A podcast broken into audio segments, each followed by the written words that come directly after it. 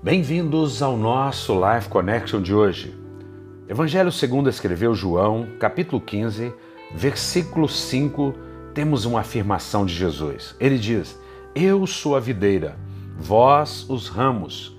Quem permanecer em mim e eu nele, esse dará muito fruto, porque sem mim nada podeis fazer. O que é interessante na videira, que é aquela planta que produz a uva, é que ela não tem galhos, ela tem ramos.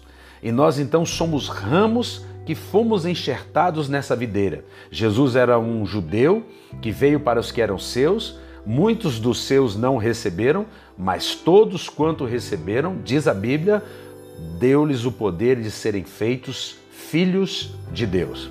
Todos são criaturas de Deus, filhos de Deus são aqueles que foram enxertados na videira verdadeira. E aí ele continua dizendo: Quem permanece em mim e eu nele, esse dará muito fruto. E quando nós estamos em Jesus, esse mesmo texto de João 15, que é riquíssimo, diz que nós damos o fruto e o nosso fruto permanece. E nós então podemos ter a certeza de que sem ele nada nós podemos fazer. Tudo que fazemos é para a glória de Jesus. O homem não merece a glória, não merece aplausos. Os aplausos devem ser direcionados a Jesus, porque se eu faço o que é bom, faço aquilo que Jesus fazia.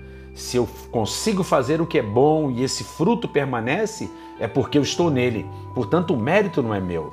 O mérito é de Deus, que é o agricultor, e Jesus é a videira verdadeira. E nós fomos enxertados nele e nele nós podemos produzir muitos frutos. Produzimos muitos frutos e o nosso fruto permanece para sempre, para a vida eterna.